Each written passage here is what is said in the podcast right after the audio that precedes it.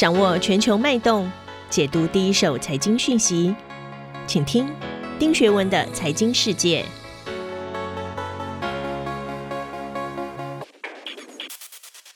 大家好，又到了每周一次和大家一起过滤一下过去一周发生的全球重大财经新闻。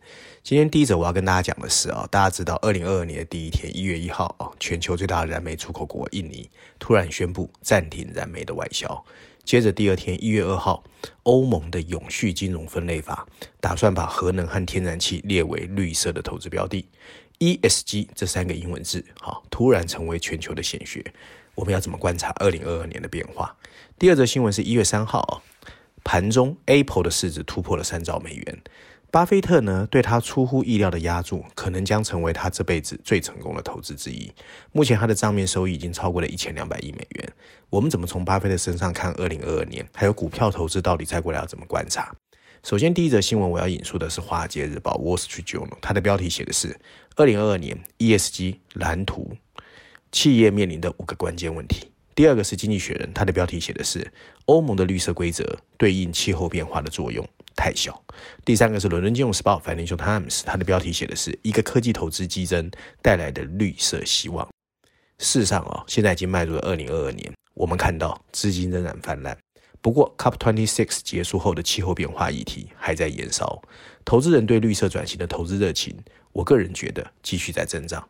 我们可以看见资本还是前仆后拥的进入电动车的产业，光二零二一年的 Tesla 股价就上涨了百分之五十，更不要说中国的电池巨头宁德，它的股价上涨了百分之六十八。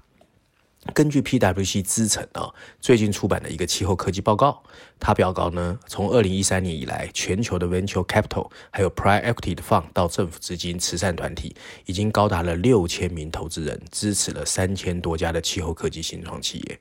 全球投资人更是投资了大约两千两百二十亿美元给这些新创企业。而在二零二一年，整个资金又增加了百分之两百一十啊，所以整个情况欲罢不能。可是你如果仔细观察，你会发现还是有一些巨大的问题。如果全球要到二零五零年实现近零碳排放，那投资总额的金额可能还要增加一倍以上。可是呢，现在全球的基金资产管理业哦，充斥着各种漂绿的现象，可持续性的评级的计划有在激增，不过极度的不一致。许多基金在所谓的绿色资格认证方面存在误导投资人的行为。不过比较幸运的是，我们至少在一个领域上取得了令人鼓舞的进展，那就是气候科技的大规模投资啊、哦。那二零二二年，企业和投资者会迎来一系列关系到可持续性发展至关重要的决策关键点，这个抉择会影响到我们未来在世界各地的 ESG 的运作。那即将可来的情况呢，我们大概跟大家讨论一下。首先，第一个呢，就是美国证券管理委员会哦，SEC。预计 SEC 会在今年二零二二年年初发布各种啊所谓 ESG 的提案，包括气候披露的规则。在这方面呢，据可持续性投资行业组织 USSF 的政策，重要决策包括会要求上市公司你的温室气体的排放。还有小企业，你有没有相对宽松？这都是 SEC 会去监督的。那 SEC 的主席啊，Gary Gensler 在十月份就表示，SEC 会考虑让基金经理人要提供证据来证明他的基金具有绿色环保和可持续性的性质。劳动力多样性则是另一个重点。那美国的中期选举造成呢，共和党有可能控制国会，所以拜登现在呢也非常紧张。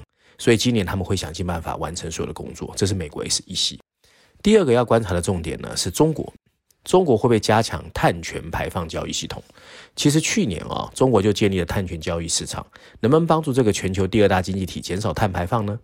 按照一个金融机构 Reinfinitiv 的首席碳分析师秦岩就表示啊，目前这套交易系统呢，主要是针对所谓的电力企业，还不够扩大。接下来呢，其他高排放的行业才会慢慢被纳入其中。所以，中国的国务院二零二二年的一些监管规定的扩散是值得观察的。而中国碳排放交易的发展呢，当然会产生全球性的影响。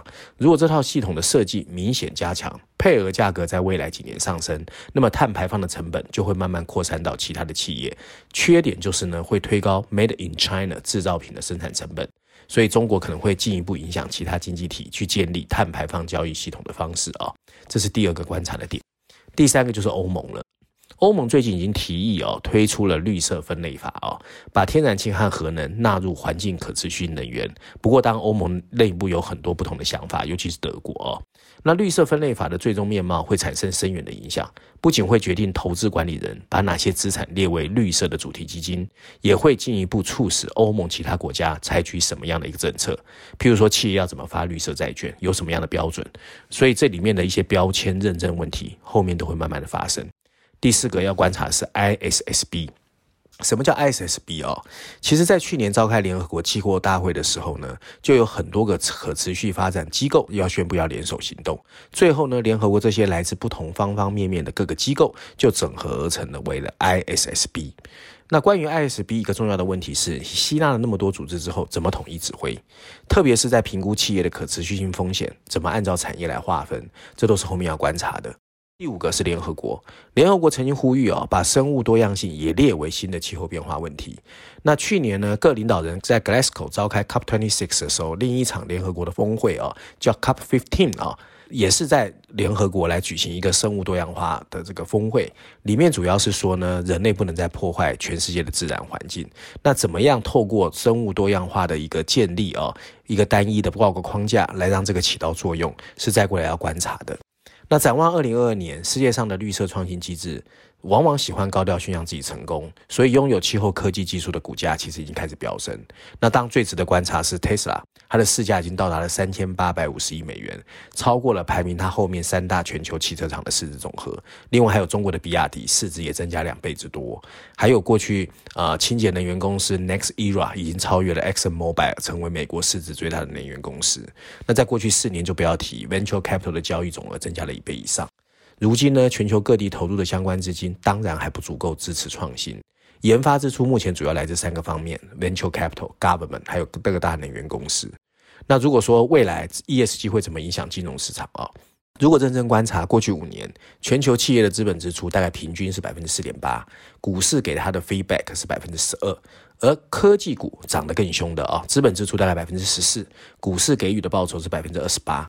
所以我会认为啊，没有资本支出就没有 reward。所以未来两年呢，预期全球的资本支出还是会追逐绿色转型。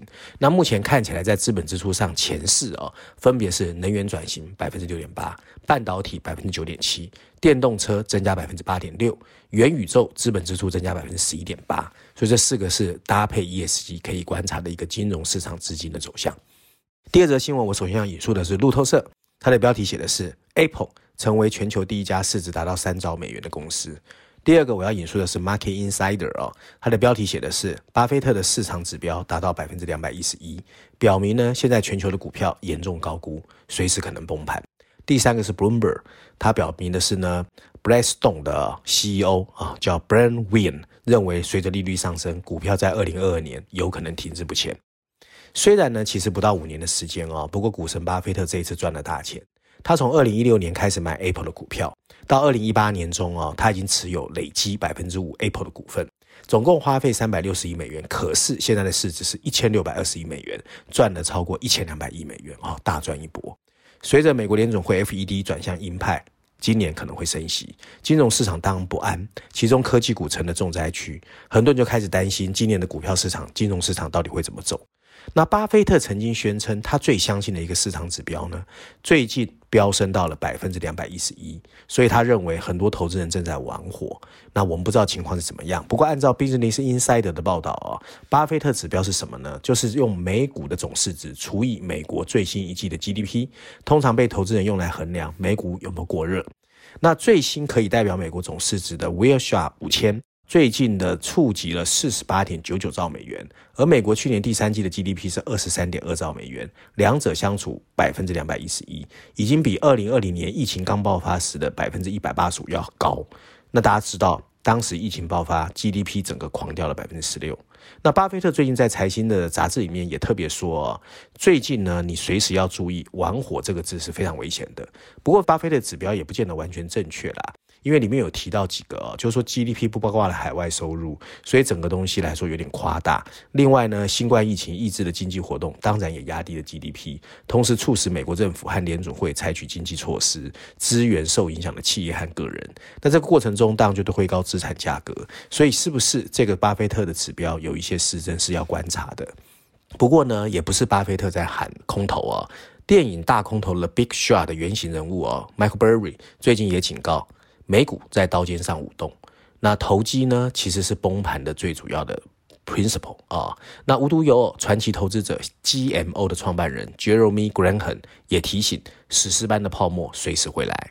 那最重要是呢，Private Equity 的巨头 Blackstone 黑死的副董事长八十八岁的 Brian Weir。在一月三号发布了二零二二年的十大惊奇。他过去哈三十七年一直年年都有发表十大惊奇。什么叫惊奇哦？它的定义是哦，某个事件发生几率高于五成，但一般投资人认为只有三分之一的可能发生，这叫做惊奇。那他是每年都有哦，这个所谓的啊老先生叫 Brian Weir 和 b r a d s t o n e 的私人 Private Banking 的首席策略分析师 Joy Zito 共同执笔的。那这一次二零二二年他的十大惊奇分别如下，我简单跟大家报告。首先，他认为啊，企业的盈余会走强，不过碰到利率走升，所以是 S M P 五百呢，在二零二二年绕了一圈会回到原点，上下的震动不会超过两成，所以股票市场他认为今年期就是平平。第二个，部分的大宗商品会回跌，不过因为工资和租金持续飙涨，所以美国的 CPI 年增幅他预估是百分之四点五左右，可是大宗商品的价格会稍微回来，所以主张通膨是暂时的人呢，有可能在今年受到鼓励。第三个是债券市场，债券市。场呢，为了回应通膨走高，还有所谓的呃缩减购债，十年期的美国公债殖利率会升抵百分之二点七五，所以 FED 会完成缩减购债，然后它预期二零二二年会适度升息。第四个呢是欧盟恐啊，就变种病毒，他预估到二零二二年底呢，整个情况会恢复疫情的水准，哇，这是好消息。第五个是中国大陆哦。中国大陆决策官员为了稳住房市啊，Blackstone 认为它会打击投机性的投资，所以大陆家庭握有的资金需要找投资去处，这会促成中国的资产管理业欣欣向荣。第六个呢是黄金，黄金在去年其实是没怎么涨的，他们预估今年黄金价格会上涨两成以上，会涨上历史的新高。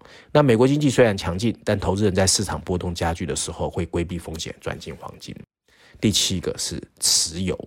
他认为石油产油国的产量啊跟不上需求，所以西德州原油的价格有可能冲上一百美元以上。第八个是核能，核能会突然爆红，在安全措施降低疑虑下，核能发电会获得广泛的认同。第九个是 ESG 啊，原则呢从企业政策声明延伸到政府政策，政府机构会开始订定新规则和标准，要求甚至包括美国上市公司要落实。FED 也会对金融机构实行压力测试，所以 ESG 会变成一个显学。最后一点。美国会积极发展电动车，不过锂电池的锂不足，所以对绿能计划会一大挫败。那中国大陆因为控制了锂市场，所以中国的电动车呢会一发不可收拾。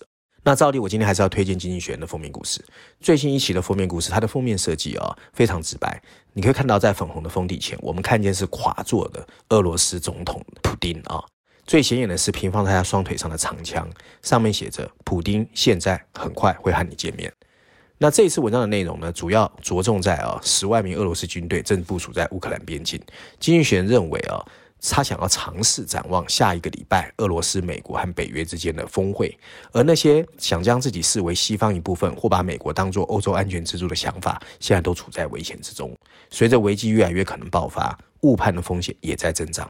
那俄罗斯的总统普丁哦，已经明确表示他对会谈的要求。他希望北约宣誓放弃进一步的扩张，不仅仅是两个前苏联国家乌克兰和乔治亚。他希望美国停止用战术核武器和中短程导弹保护他的盟友。实际上，俄罗斯希望对北约领土东部的部队部署和演习，以及所有前苏联国家的军事合作拥有否决权。经济学人认为这太奢侈了。可能真的为了被拒绝而起草的最后通牒，为再次入侵乌克兰，其实普丁在找借口。那这些要求中的许多不但让人无法接受，对欧洲的安全也是充满威胁。如果普丁真的要一心开战，没有什么能阻止他。不过，经济学还是认为，强有力的外交政策仍然可以使他停下来，并帮助阻止俄罗斯跟西方之间长期衰退的关系。也就是说，即使谈判失败，北约会被刺激变得更强大、更团结、更清楚他面临的威胁。以上就是今天我想跟大家分享有关过去一周重要的财经新闻，希望大家喜欢。我们下次见。